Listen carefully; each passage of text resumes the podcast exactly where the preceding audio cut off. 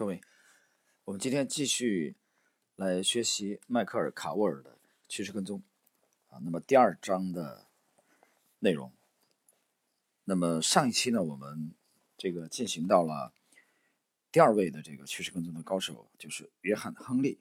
那么今天呢，这部分呢，啊，时间相对简短一些，我们把约翰·亨利的啊这个章节的最后部分啊，跟大家我们一起来学习一下。我们来看的。今天的第一个这个小节的主题，从研究入手。约翰·亨利影响着许多交易者。他以前的一个雇员，曾在自己新任职的公司的营销资料中发表了以下看法：第一，交易系统的时间框架是长期性的，绝大多数获利的交易持续期在六个星期以上，其中一些持续了数月。呃，我解释一下，从这里大家可以看到了啊。约翰·亨利的这个趋势跟踪的这个策略啊，是侧重于这个中期和长期的啊，它不是做这个高频交易的。第二，在市场中，系统是中立的，直到产生持仓信号为止。那么解释一下啊，这个系统是中立的，其实主要指的是，呃，它其实是比较客观的啊，预先不持立场。那么，直到产生持仓信号为止，其实是既可以多，也可以空。也就是说，约翰·亨利是这个策略是既做多也做空。第三，市场常常保持中立长达数月之久，等待价格达到一定水平，才能保证空头头寸和多头头寸。第四，系统设定了初始交易的风险水平，如果一笔新的交易很快变得无利可图。并达到预先设定的止损水平，风险控制参数就会强迫对其进行清算。啊，这个指的是，呃，它的风控了。在这种情况下，有的交易可能不到一天就结束了。啊，从这里我们能看得非常清楚，这属于这个约翰·亨利的这个趋势跟踪策略的止损。这位前雇员在约翰·亨利公司工作时参加过一次研讨会，与会者不多。于是会谈变成了非正式的。他谈到早年在约翰·亨利公司的经历。我们对过去二十年里发生的趋势了然于心。我们只是好奇，自己是不是正处在趋势跟踪起作用的时期。我们在这一行业恰巧遇到了过去一二十年的趋势，是因为我们运气很好吗？我们回溯到十九世纪，查看当时的利率、币值波动和粮食价格，想知道那个年代是否存在。与这十年同样多的波动，当时的绝大多数人对波动知之甚少。让我们感到欣慰和吃惊的是，我们发现19世纪的汇率、利率和粮食价格与最近十年有着同样多的趋势。我们又一次明白，趋势是相对随机、不可预测的。这进一步支持了我们的哲学：全方位、多元化的分散投资，在任何特殊时期。不要改变你的系统。那么，这个前雇员其实回顾的是约翰·亨利公司的核心的策略。那么，他强调的，呃，是19世纪的当时的这些资料啊，币值、币值波动啊，粮食价格、利率与这个他们所处的这个年代其实没有多大区别。这点我觉得很多人可能会觉得非常的吃惊啊。我举个例子啊，在前不久，大概一个多月之前啊，两个月之前，我请这个杭州的朋友帮我。呃，去这个有有几本书特别难找啊，买都很难找，买得到。那我朋友帮我在这个浙江图书馆，哎，很巧找到了，而且很轻松的找到了。那么他就帮我这个呃快递啊，快递给我啊这些相关的书。我朋友因为对我比较了解了啊，他他没有觉得很奇怪啊，为什么啊在这个在这个年代啊，在啊二零一九年啊，我去关注的这些。这些资料啊，都是很早很早以前的啊，可能是八九十年以前，一百多年前，甚至七八十年以前，啊，他不会去很天真的来问我，哎，为什么你读这些东西？这些东西对我们当下有帮助吗？啊，对你的教育有帮助吗？啊，因为我的朋友他比较了解啊，我的第二个模型关于人性的啊，所以我只开列了书单给他，他就快速的帮我找到了啊相关的这个书籍。啊，然后通过浙图的这个浙图服务挺好，效率很高，很快大概两天左右我就拿到了。啊，叫我在其他的这个网站很难买到的啊这些相关的书籍。所以，这位前雇员也好，约翰·亨利的之前的这个公司的总裁也好，就上一期我们介绍的，呃，大家发现他包括这个比尔·邓恩也好，他们都这个认同啊一个基本的信仰啊，这个信仰就是历史它是会不断的重演的。这一点呢，也是趋势跟踪交易的一个非常非常重要的。坚定的信仰之一。好了，我们继续。我们在大学图书馆的档案中花费了大量时间，我们的手在影印粮食价格和利率数据时被灼伤了。不仅仅有美国的数据，还有世界各地的数据。我们查看那个时时期国外的利率，有些数据并不完整，但足以告诉我们一个事实：有些东西在当时确实发生了波动，跟现在。你看，他还是在重重复强调，啊，当时的这些波动跟现在啊一样，这让我们想起《绿野仙踪》里面的场景：小狗多多拉，啊，小九小狗多多拉开窗帘，去发现到底谁是真正的巫师。显然，约翰·亨利没有什么秘密方程式或神秘策略，没有捷径可走。这是图书馆走廊里漫长而辛苦的阵地战，武器只是一台。复印机将历史数据存档，以供他们分析之用。啊，这几句写的我觉得非常的传神，啊，没有什么这个捷径可走。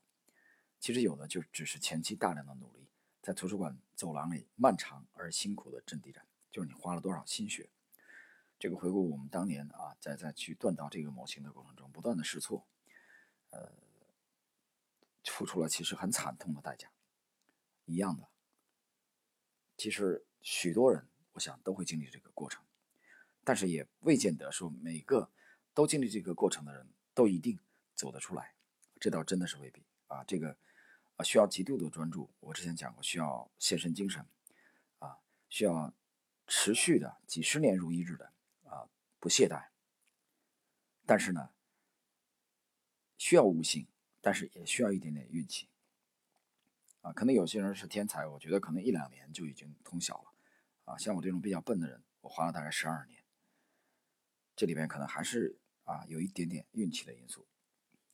我们继续，几年后，我自己打算做一些关于价格数据的研究，我的目标不是在交易系统中使用当时的价格数据，而是想知道市场到底变化了多少，要研究一百多年前的报纸和杂志中的市场历史数据，有一个最佳去处。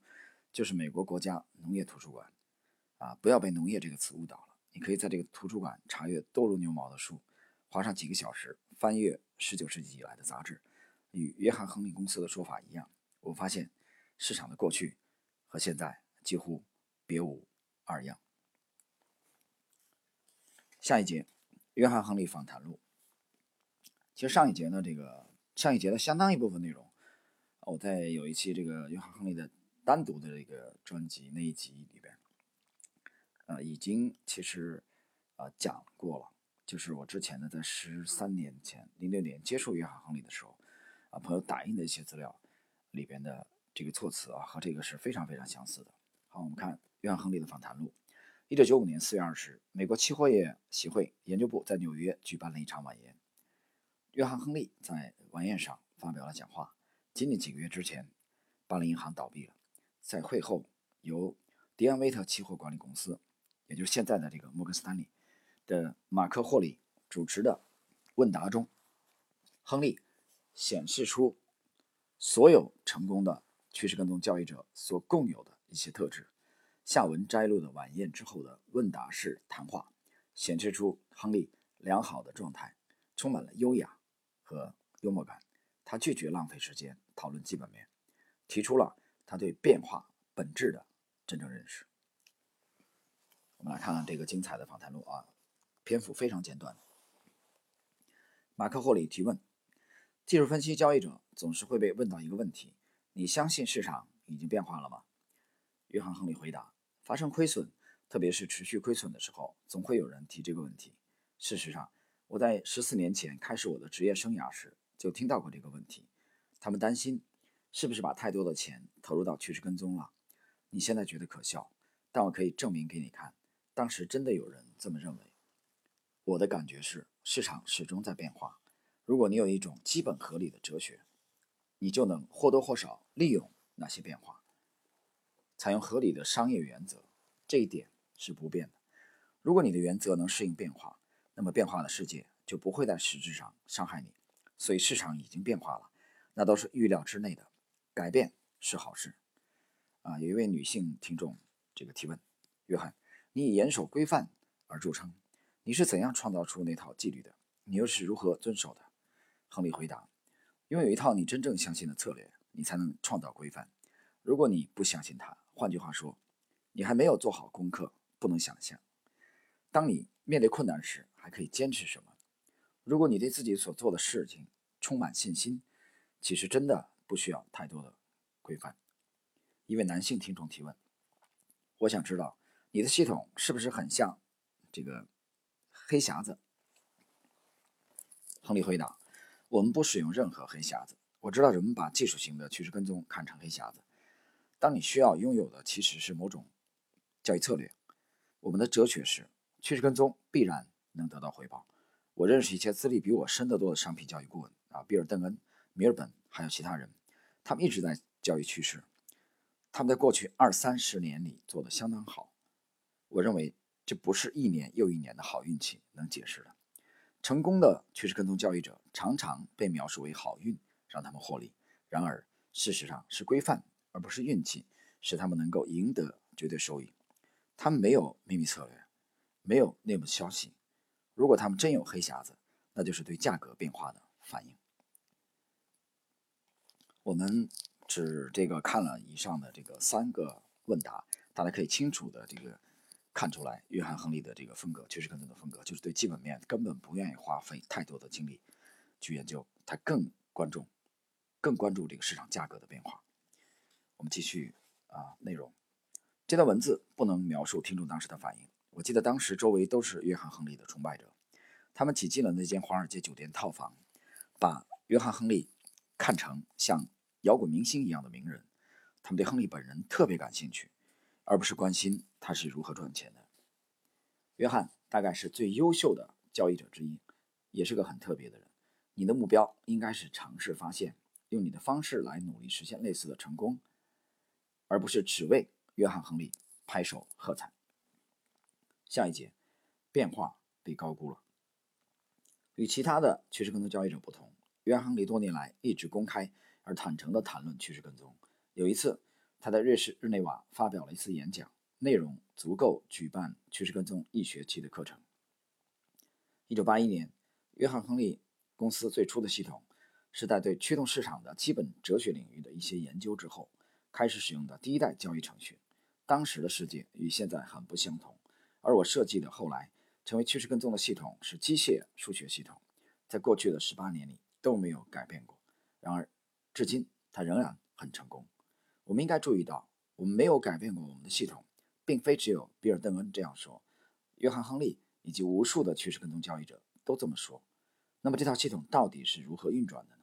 这里有一个亨利获利的图表，啊，这个图表是一九九八年啊，这个亨利的这个在交易南非的兰特啊这个货币的交易。约翰·亨利说，大约在一九九八年三月或四月，我们在南非兰特上有一个头寸啊，做空的。空头图表，这个显示当时南非兰特对美元是贬值。你们可以看到，趋势的产生需要时间。如果你有耐心，就能得到巨大的利润，尤其当你没有设定获利目标的时候。此外，就像邓温资本管理公司一样，约翰·亨利在1995年的日元交易上也做得很好。约翰·亨利说，在这次巨大的涨幅变化中，你可以看到。当美元对日元从一百下降到八十的时候，我们在那个季度的利润仅仅在日元交易上就增长了百分之十一。那么今天啊，我们这个内容的最后的一个小节啊，即将开始，让美联储黯然失色。美国联邦储备委储备委员会的任何公告，常常都会引起市场的过度反应，这是华尔街生活的一部分。一些所谓的专家利用美联储或艾伦·格林斯潘的讲话和行为作为卖点，即使他们不知道公告的真实意图，一味地担心美联储将要采取什么措施。而没有明确的方法来破译他们的措施，这种担心有意义吗？就我们所知，美联储从未给出诸如“今天买入一千股微软股票”这样的指示。